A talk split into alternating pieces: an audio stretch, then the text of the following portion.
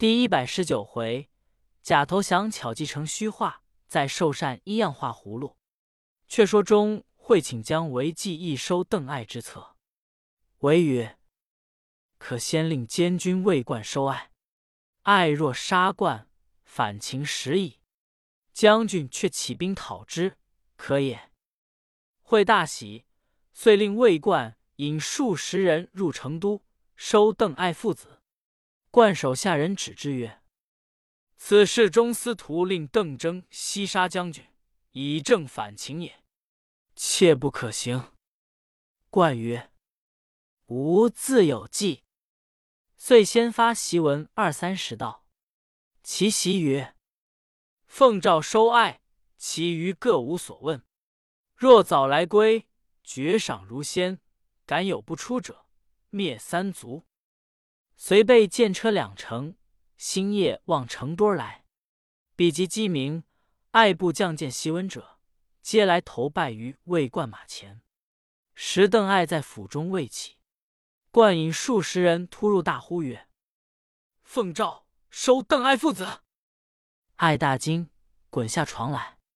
冠斥武士缚于车上，妻子邓中出问，亦被捉下，缚于车上。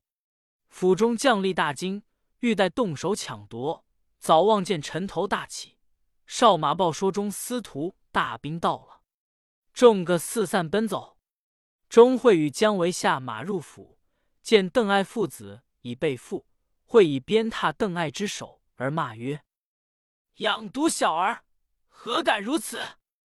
姜维亦骂曰：“匹夫行险侥幸，亦有今日也。”爱意大骂，会将义父子送赴洛阳。会入成都，进得邓艾军马，威声大振。乃谓将维曰：“吾今日方趁平生之愿矣。”维曰：“西韩信不听蒯通之说，而有未央宫之祸，大夫众不从范蠡于五湖，卒伏剑而死，思二子者，其功名岂不赫然哉？”徒以利害为名，而见机之不早也。今公大勋已就，威震其主，何不泛舟绝迹，登峨眉之岭，而从赤松子游乎？会笑曰：“君言差矣。吾年未四旬，方思进取，岂能便效此退贤之事？”唯曰：“若不退贤，当早图良策。此则明公智力所能。”无反老夫之言矣。会府长大笑曰：“伯曰之，无心也。”二人自此每日商议大事。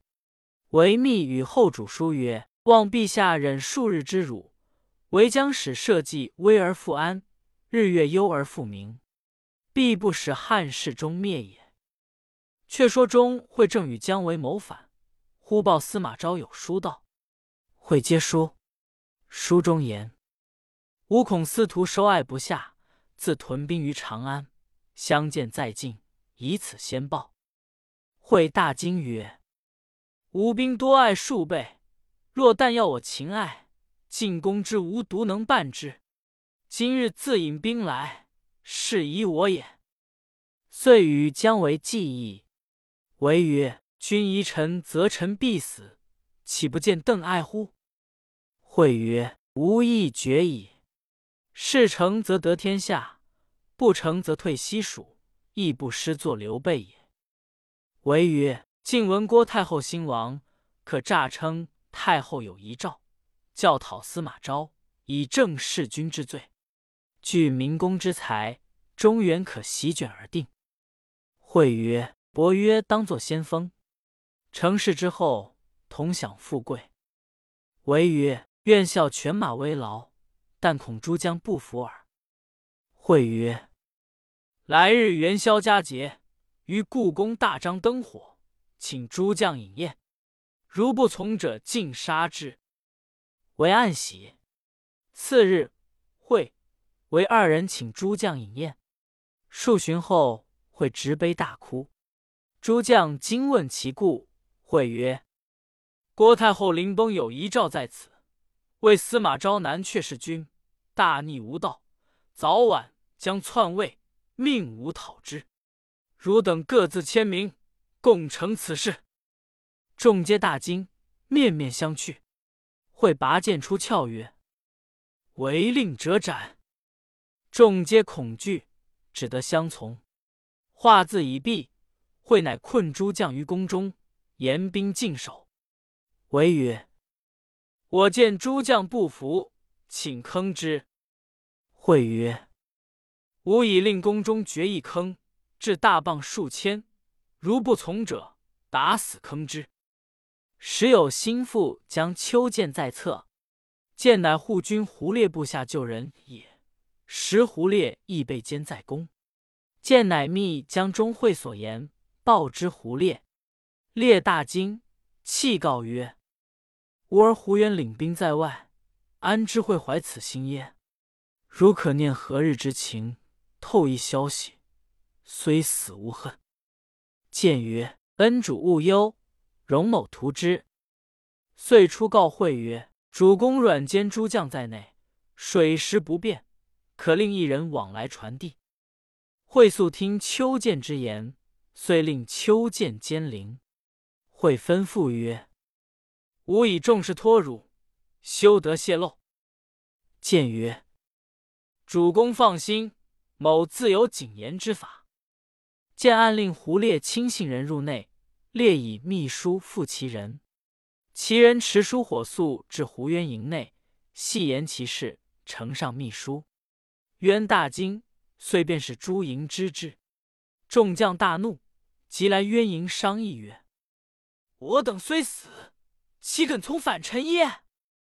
渊曰：“正月十八日中，可骤入内，如此行之。”监军魏冠深喜胡渊之谋。即整顿了人马，令秋剑传与胡烈。烈报之诸将。却说中会请姜维问曰：“吾夜梦大蛇数千条咬吾，主何吉凶？”维曰：“梦龙蛇者，皆吉庆之兆也。”会喜，信其言，乃谓维曰：“弃服已备，放诸将出问之，若何？”维曰：“此辈皆有不服之心。”久必为害，不如乘早戮之。会从之，即命将为领武士往杀众魏将。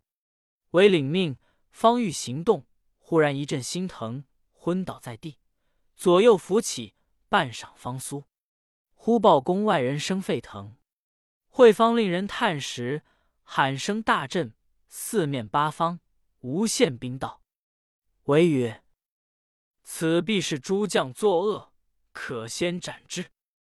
忽报兵已入内，会令闭上殿门，使军士上殿屋以瓦击之，互相杀死数十人。宫外四面火起，外兵砍开殿门杀入。会自撤剑力杀数人，却被乱箭射倒。众将削其手，为拔剑上殿，往来冲突，不幸心疼转家。唯仰天大叫曰。无计不成，乃天命也。遂自刎而死，时年五十九岁。宫中死者数百人。魏冠曰：“众军各归营所，以待亡命。”魏兵争欲报仇，共剖为腹，其胆大如鸡卵。众将又进取姜维家属杀之。邓艾部下之人见钟会，姜维已死。遂连夜去追截邓艾，早有人报之魏冠。冠曰：“是我捉艾，今若留他，我无葬身之地矣。”护军田旭曰：“昔邓艾取江油之时，欲杀旭，得众官告免。今日当报此恨。”冠大喜，遂遣田旭引五百兵赶至绵竹，正欲邓艾父子放出剑车。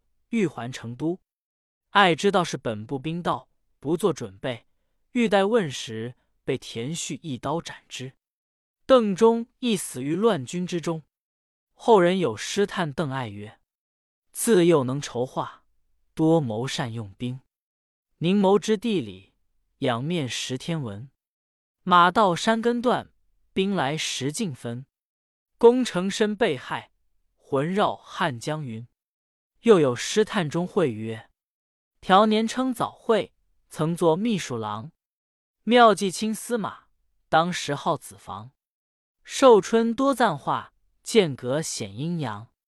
不学陶朱隐，游魂悲故乡。”又有诗叹姜维曰：“天水夸英俊，凉州产异才。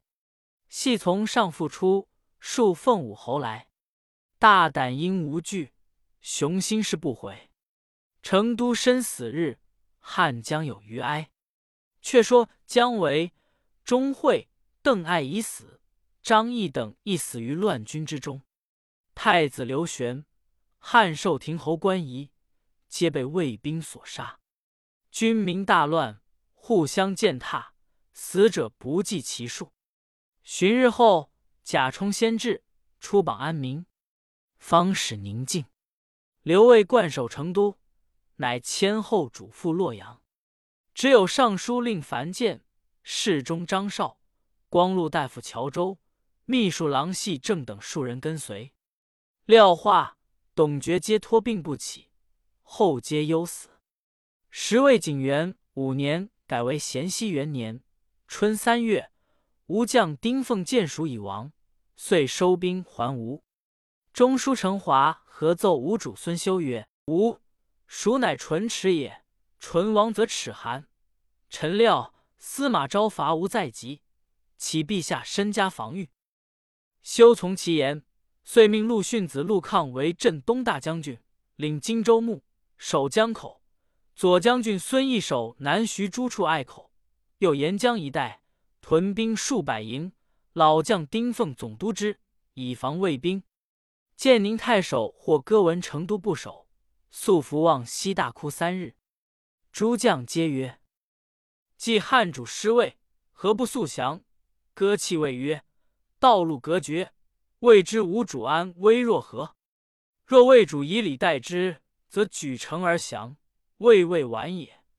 万一威辱吴主，则主辱臣死，何可降乎？”纵然其言，乃使人到洛阳。探听后主消息去了。且说后主至洛阳时，司马昭已自回朝。昭则后主曰：“公荒淫无道，废贤失政，礼仪诸路。”后主面如土色，不知所为。文武皆奏曰：“蜀主既失国计，幸早归降，宜赦之。”昭乃封禅为安乐公，赐住宅。月给用度，赐卷万匹，壮币百人。子刘尧及群臣樊建、乔州、细正等，皆封侯爵。后主谢恩出内。昭因皇后渡国害民，令武士押出是曹，凌迟处死。石霍哥探听的后主受封，遂率部下军士来降。次日，后主亲诣司马昭府下拜谢。昭设宴款待，先以魏乐武戏于前，蜀官感伤，独后主有喜色。昭令蜀人扮蜀乐于前，蜀官尽皆堕泪。后主嬉笑自若。酒至半酣，昭谓贾充曰：“人之无情，乃至于此。虽使诸葛孔明在，亦不能辅之九泉，何况姜维乎？”乃问后主曰。颇思蜀否？后主曰：“此间乐，不思蜀也。”须臾，后主起身更衣，系正根至乡下曰：“陛下如何答应不思蜀也？”长比再问，可泣而答曰：“先人坟墓远在蜀地，乃心西悲，无日不思。进宫必放陛下归蜀矣。”后主牢记入席。酒将微醉，昭又问曰：“颇思蜀否？”后主如细正之言以对，欲哭无泪，遂闭其目。昭曰：“何乃四系正语耶？”后主开目惊视曰：“诚如遵命。”昭及左右皆笑之。昭因此深喜后主诚实，并不疑虑。后人有诗叹曰：“追欢作乐笑颜开。”不念危亡半点哀。快乐一乡忘故国，方知后主是庸才。却说朝中大臣因昭收川有功，遂尊之为王，表奏魏主曹奂。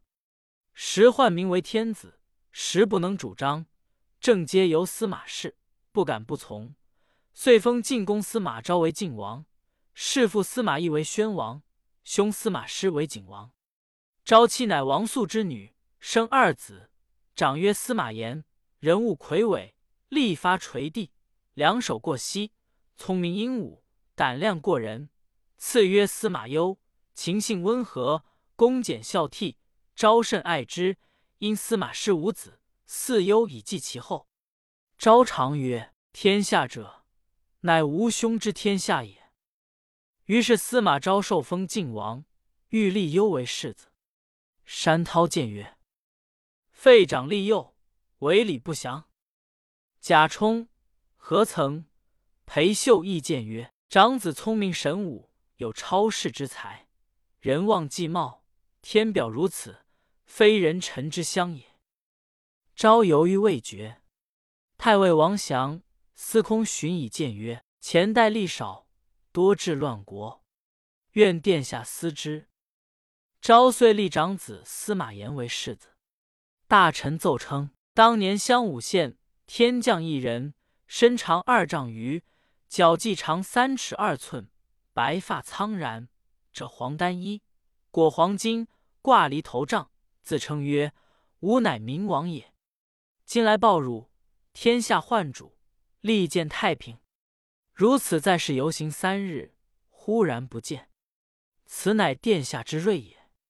殿下可带十二流冠冕，见天子旌旗，出警入壁，乘金根车，备六马，晋王妃为王后，立世子为太子。昭心中暗喜，回到宫中，正欲饮食。忽中风不语。次日，病危。太尉王祥、司徒何曾、司马荀以及诸大臣入宫问安，昭不能言，以手指太子司马炎而死。十八月辛卯日也。何曾曰：“天下大事皆在晋王，可立太子为晋王，然后祭葬。”是日，司马炎即晋王位，封何曾为晋丞相。司马望为司徒，石苞为骠骑将军，陈谦为车骑将军。弑父为文安葬已毕，言召贾充、裴秀入宫问曰：“曹操曾云：‘若天命在吾，吾岂为周文王乎？国有此事否？’”充曰：“操氏受汉禄，恐人议论篡逆之名，故出此言。乃名叫曹丕为天子也。”言曰。姑父王比曹操何如？充曰：“操虽功盖华夏，下民为其威而不怀其德。子丕继业，差役甚重，东西驱驰，未有宁遂。后我宣王、景王累建大功，不恩失德，天下归心久矣。文王并吞西蜀，功盖寰宇，又岂操之可比乎？”言曰。曹丕上少汉统，孤岂不可少魏统耶？贾充、裴秀二人再拜而奏曰：“殿下正当法曹丕少汉故事，复祝寿禅谈，布告天下，以及大魏。”言大喜，次日带剑入内。此时魏主曹奂连日不曾设朝，心神恍惚，举止失措。言直入后宫。浣荒下欲踏而迎，言作毕，问曰：“未知天下谁之利也？”浣曰：“皆晋王父祖之赐耳。”言笑曰：“吾观陛下，文不能论道，武不能经邦，何不让有才德者主之？”浣大惊，口径不能言。傍有黄门侍郎张杰大喝曰：“晋王之言差矣！”昔日魏武祖皇帝东荡西除，南征北讨，非容易得此天下。今天子有德无罪，何故让与人耶？言大怒曰：“此社稷乃大汉之社稷也！曹操挟天子以令诸侯，自立魏王，篡夺汉室。吾祖父三世抚位，得天下者，非曹氏之能，实司马氏之力也。四海咸之，吾今日岂不堪少尉之天下乎？”桀又曰：“欲行此事，是篡国之贼也。”颜大怒曰：“吾与汉家报仇，有何不可？”赤武士将张杰乱瓜打死于殿下。涣泣泪跪告，颜起身下殿而去。涣谓贾充、裴秀曰：“事已极矣，如之奈何？”充曰：“天数尽矣，陛下不可逆天，当照汉献帝故事，重修寿禅坛，具大礼。”禅位与晋王，上合天心，下顺民情，陛下可保无虞矣。涣从之，遂令贾充祝寿禅坛。以十二月甲子日，涣亲捧传国玺，立于坛上，大会文武。后人有诗叹曰：“未吞汉室尽吞曹，天运循环不可逃。张杰可怜中国死，一拳怎丈泰山高？”请晋王司马炎登坛，授予大礼。换下坛，具公服立于班首。严端坐于坛上，贾充、裴秀列于左右，执剑令曹奂在拜服的听命。充曰：“自汉建安二十五年，未受汉禅，已经四十五年矣。今天陆永中天命在晋，司马氏功德弥隆，极天祭地。”可及皇帝正位，以少尉统，封汝为陈留王，出就今雍城居止。当时启程，非宣诏不许入京。涣泣下去。太傅司马孚哭拜于宦前曰：“臣身为魏臣，终不被魏也。言见福如此，封服为安平王，福不受而退。是日，文武百官。”在拜于坛下，山呼万岁。延少未统，国号大晋，改元为太始元年，大赦天下，魏遂亡。后人有诗叹曰：“晋国规模如魏王，陈留踪迹似山阳。重行受禅台前事，回首当年只自伤。”晋帝司马炎追谥司马懿为宣帝，伯父司马师为景帝。父司马昭为文帝，立七庙以光祖宗。那七庙，汉征西将军司马君，君生豫章太守司马亮，亮生颍川太守司马眷，眷生京兆尹司马防，防生宣帝司马懿，懿生景帝司马师，文帝司马昭，是为七庙也。大事已定，每日设朝祭义伐吴之策。正是。汉家城郭已非旧，吴国江山将复更。未知怎生伐吴？且看下文分解。